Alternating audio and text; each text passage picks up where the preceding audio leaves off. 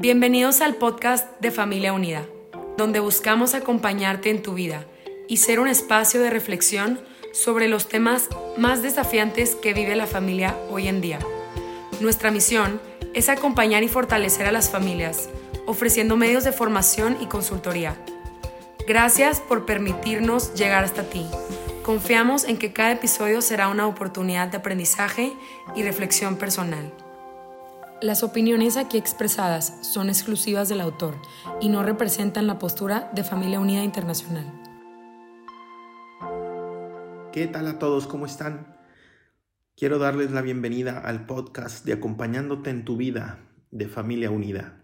Agradezco la invitación que me han hecho para compartir con ustedes este tema tan interesante que vamos a recorrer en estos cuatro episodios soy el padre Fernando Durán, radico en la ciudad de Verona, Italia, y ya desde hace más de 10 años me dedico al estudio, a la profundización, a la comprensión, pero sobre todo al acompañamiento de los novios que se preparan al matrimonio y de las parejas que viven ya la experiencia del matrimonio.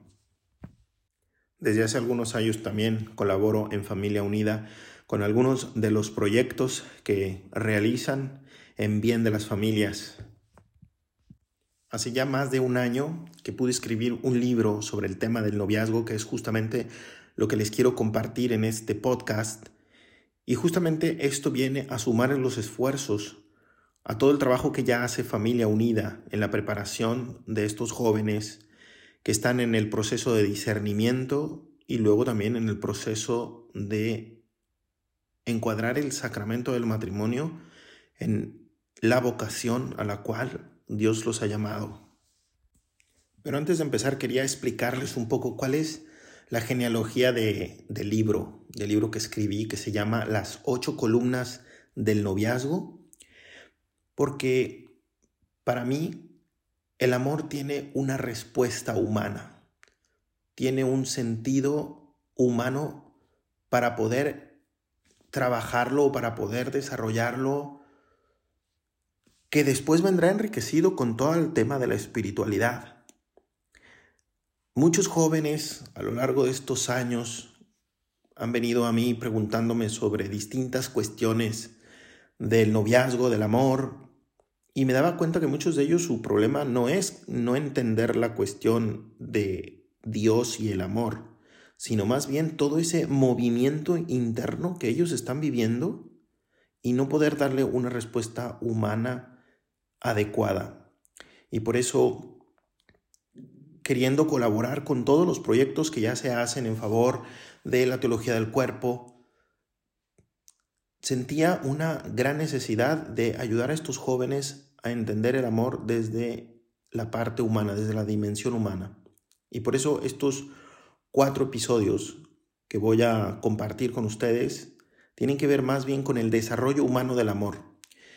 A través de una serie de reflexiones, a través de una serie también quizá de preguntas y de algunos ejercicios que nos pueden servir a cada uno para poder enfocar mejor nuestra manera de amar. Bien, y sin más, vamos a empezar con nuestro primer tema titulado La amistad, camino que prepara el amor.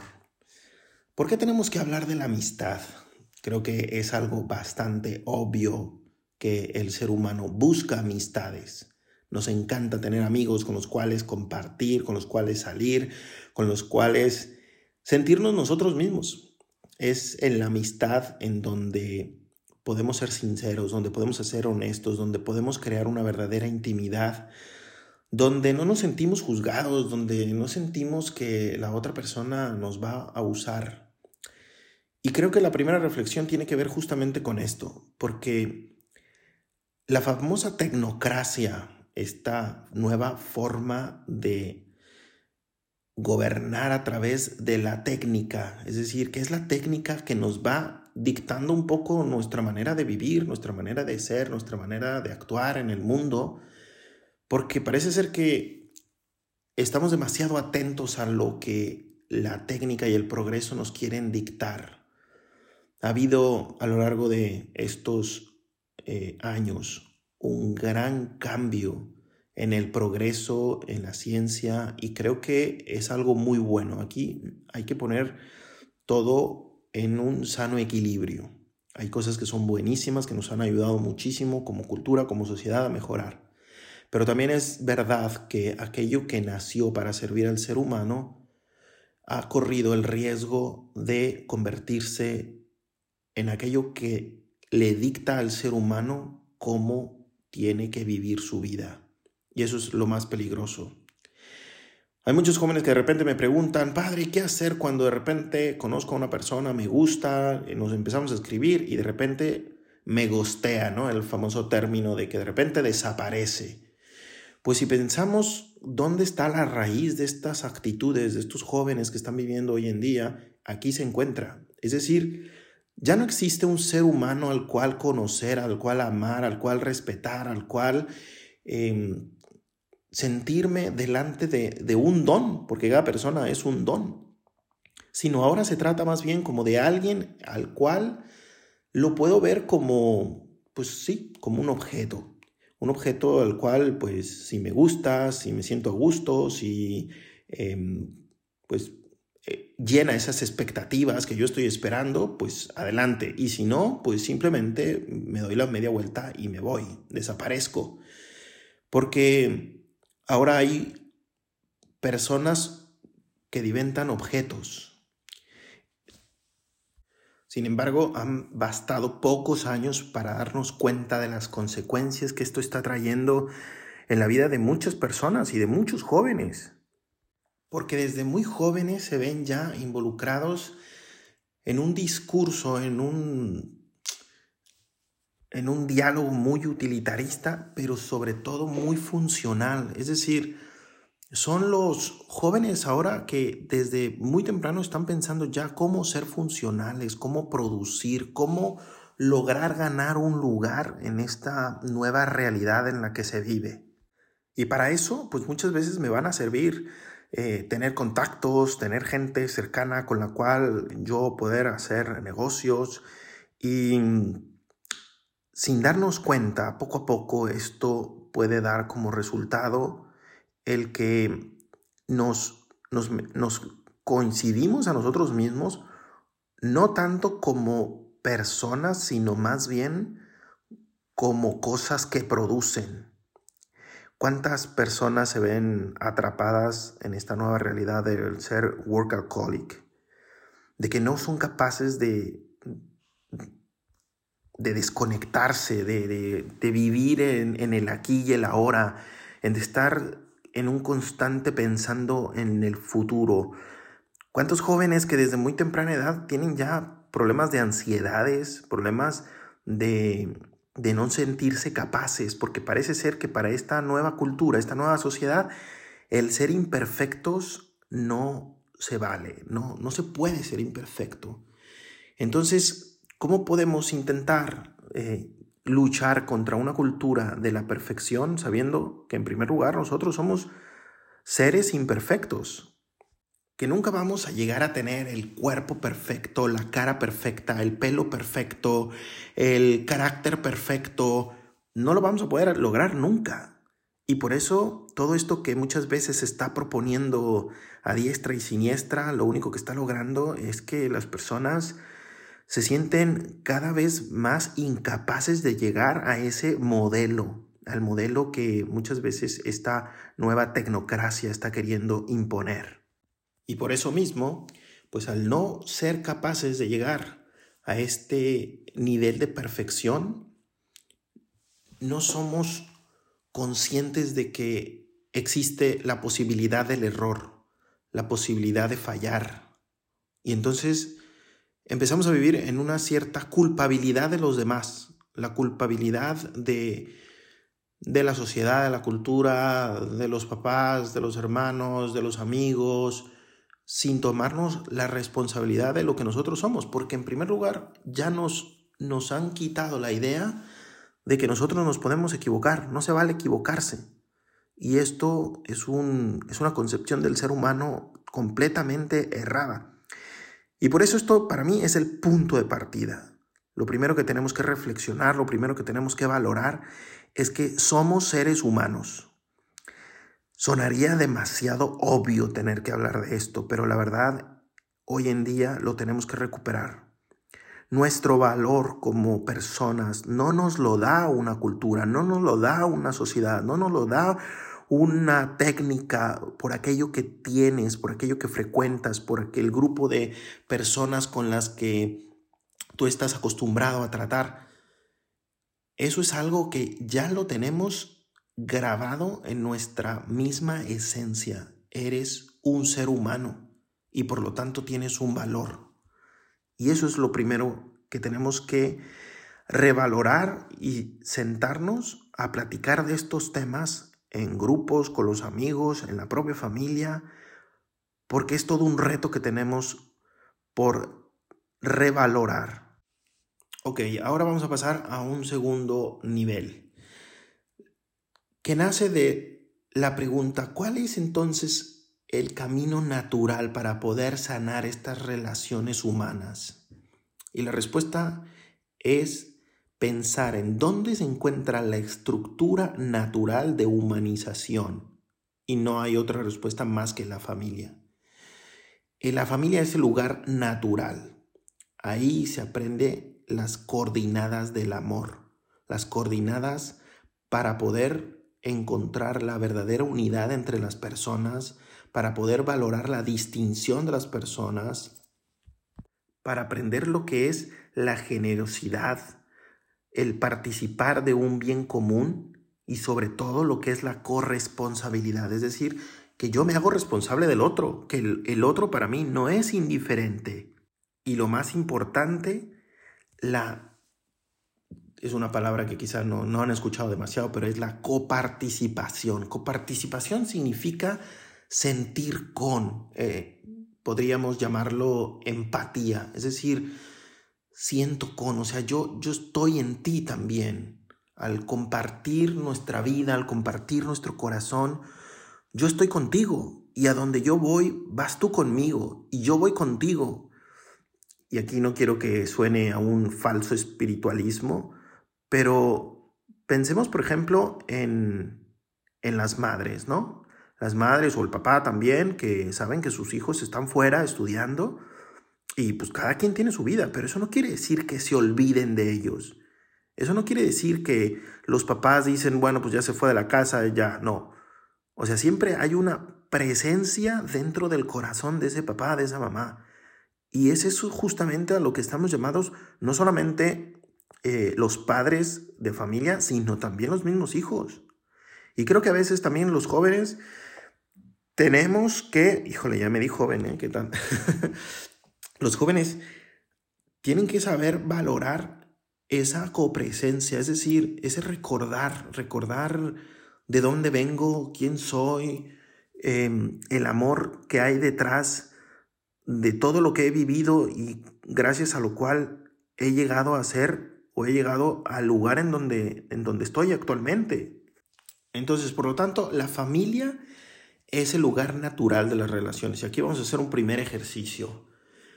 Yo siempre les digo, ¿quieres encontrar una buena pareja? Analiza cómo trata a su familia, cómo se lleva con su papá, cómo se lleva con su mamá, cómo trata a sus hermanos, cuál es el sentido de bien común que vive ahí, si es capaz de, de renunciar para ver eh, por el bien de su familia, o si más bien es una persona egocentrista que no le importa lo que su familia le diga, que constantemente está en pleito con su mamá, con su papá.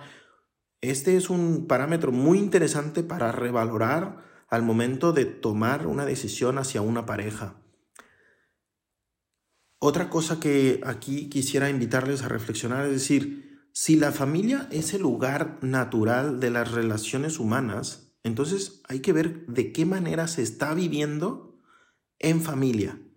Es decir, si en tu familia eres capaz de desconectar, por ejemplo, de los aparatos, de, de la música, de las series, de tu mismo teléfono, de las redes sociales, para convivir con las personas que más amas o que más deberías de amar. Entonces aquí el primer ejercicio es, a ver, tú en tu vida de familia, ¿cuánto eres capaz de renunciar por el ver el bien común, para trabajar aquello que realmente a ti te va a servir en el futuro. ¿Cuánto estás dispuesto o dispuesta a dar una mano cuando se necesita? Sin necesidad que muchas veces te lo tengan que pedir. ¿Cuántas veces estás a la mesa y realmente escuchas a las personas que tienes delante de ti? No hay lugar más bonito que pueda existir para convivir en familia que la mesa. Porque es en la mesa justamente en donde no solamente se comparte el pan, se comparte los momentos eh, pues de descanso en, medio de la, del día, que pues cada uno anda en sus, en sus cosas, sino también es el lugar en donde aprendemos a escuchar, a discutir, a debatir, pero de manera sana, constructiva, sin necesidad de, de estar pensando en que esto puede caer en, nos vamos a pelear, no nos vamos a entender. No, es justamente ahí en donde cada uno de nosotros nos ejercitamos en, en esta escucha, en esta escucha profunda, en este dejar de lado todos nuestros pendientes, todo lo que tengamos que hacer, porque es nuestro momento para ejercitarnos en el amor, en el amor de la familia. De verdad no hay cosa más bonita que encontrar una familia que se lleven bien. Una familia en donde se escucha, una familia donde saben, sí, afrontar las realidades de la vida, pero también saben disfrutar de la vida. Hoy creo que hay muchas familias muy preocupadas justamente en este tema de lo que dijimos, de, la tecnocracia, del estar al día, de tener lo necesario para vivir y, y mucho más muchas veces, pero se han olvidado de compartir el corazón, se han olvidado de que lo más importante justamente son las personas es muy importante que en familia se cultive la amistad. Es triste decirlo porque pues una, una hermandad, un, el, ser hijo, el ser padre, el ser madre, pues deberían de ser mucho más que una simple amistad, pero a veces este mismo tema está en crisis ya dentro de la misma familia y por eso hay que recuperar una sana amistad dentro de la familia, porque esto nos da pie al segundo paso, que es las amistades. Las amistades de estos amigos que, que nosotros podemos elegir, de estos amigos que nosotros podemos encontrar de manera esporádica, sea por la escuela, em, por el deporte, etcétera, ¿no? El trabajo. Porque ahí, en esa amistad, es en donde vamos a poner a prueba aquello que hemos ejercitado en primer lugar en la casa, en la familia. Ahí con esos amigos es donde vamos a aprender a, ejercitar el amor, el ejercitar la incondicionalidad, el ejercitar el que yo quiero estar contigo cuando me necesites. Yo quiero renunciar a mis comodidades incluso cuando tú, cuando tú lo necesites. Porque estar dispuesto a la amistad significa estar dispuesto a perder perder algo de mí y es fundamental el saber perder para poder adquirir algo mucho más grande. No podemos estar pensando en tener amigos sin tener que renunciar. La amistad siempre pasa por esta sana pérdida que es es muy buena. Dice la Sagrada Escritura, el amigo fiel es refugio seguro, el que lo encuentre ha encontrado un tesoro. El amigo fiel no tiene precio, no hay peso que mida su valor. El amigo fiel es remedio de vida. Por eso mismo la familia junto con los amigos son el mejor terreno para poder renovar y rehacer el contraste a esta crisis de relaciones humanas en las que estamos viviendo hoy en día. Por eso aquí quiero dejarles otra, eh, otro ejercicio, que sería el siguiente. En tus amistades, ¿cuánto estás dispuesto muchas veces a renunciar a ti mismo? ¿Cuántas veces eres capaz de, de ver por los demás, de salir al encuentro, quizá de ese amigo, de esa amiga que, que igual hace tiempo que no le frecuentas y eres capaz de, de, de eso, de hacerte presente en su vida, de saber renunciar un poco a tu comodidad o a tus propios planes para velar por el bien de, de alguien más dentro de tus amistades. ¿Qué, tipo de amigo te consideras? Y aquí una cosa que yo te, te podría recomendar es, mándale a aquellos que tú consideres tus, tus amigos, de verdad, mándales una, una, serie de preguntas, como por ejemplo sería, em, dime qué tipo de amigo soy yo para ti. y por qué. Segundo, ¿qué es aquella cualidad que tú viste en mí que te hizo optar por mi amistad? Y tercero, podría ser, como amigos, ¿qué otra cosa pudiera hacer yo por ti? Queridos jóvenes y queridas personas que están escuchando este podcast, aquí está el punto de partida para preparar una relación. Quien sabe ser un buen amigo, después sabrá ser una buena pareja en una relación de noviazgo. Y por eso yo muchas veces les digo a los jóvenes, cuando están iniciando el proceso de enamoramiento, dale tiempo a la amistad, porque la amistad es el camino natural que prepara el amor. Que te guste una persona, que te enamores de una persona, es lo más natural que te puede pasar como ser humano, porque somos hechos para apreciar la belleza que está fuera de nosotros. Y es una cosa bellísima. Pero tenemos que discernir si eso es algo bueno, conveniente para nosotros. Y eso solamente lo puedes discernir si damos tiempo a la amistad. ¿Cuánto tiempo? Aquello que tu corazón necesite, aquello que aquellas estructuras más internas a ti, fuera de lo físico, te puedan ayudar a elaborar una sana elección para poder amar de manera correcta.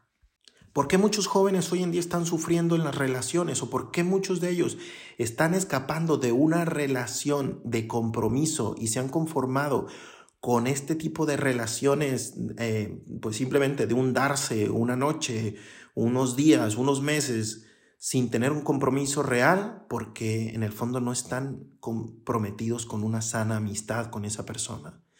Y están cayendo desgraciadamente en esto que habíamos dicho al inicio, una cultura del utilitarismo, una cultura en donde no existe una persona para amar, sino una persona para usar. Y eso tenemos que tenerlo muy conscientes y tenemos que trabajarlo día a día.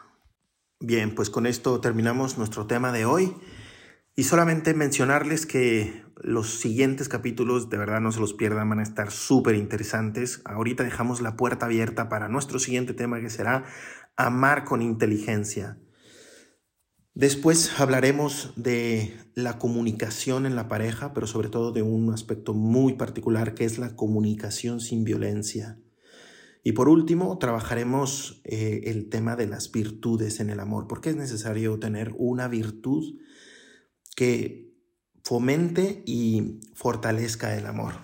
Bueno, pues agradezco a todos este momento que pudimos compartir juntos, espero que de algo les esté ayudando y nos vemos en los siguientes capítulos.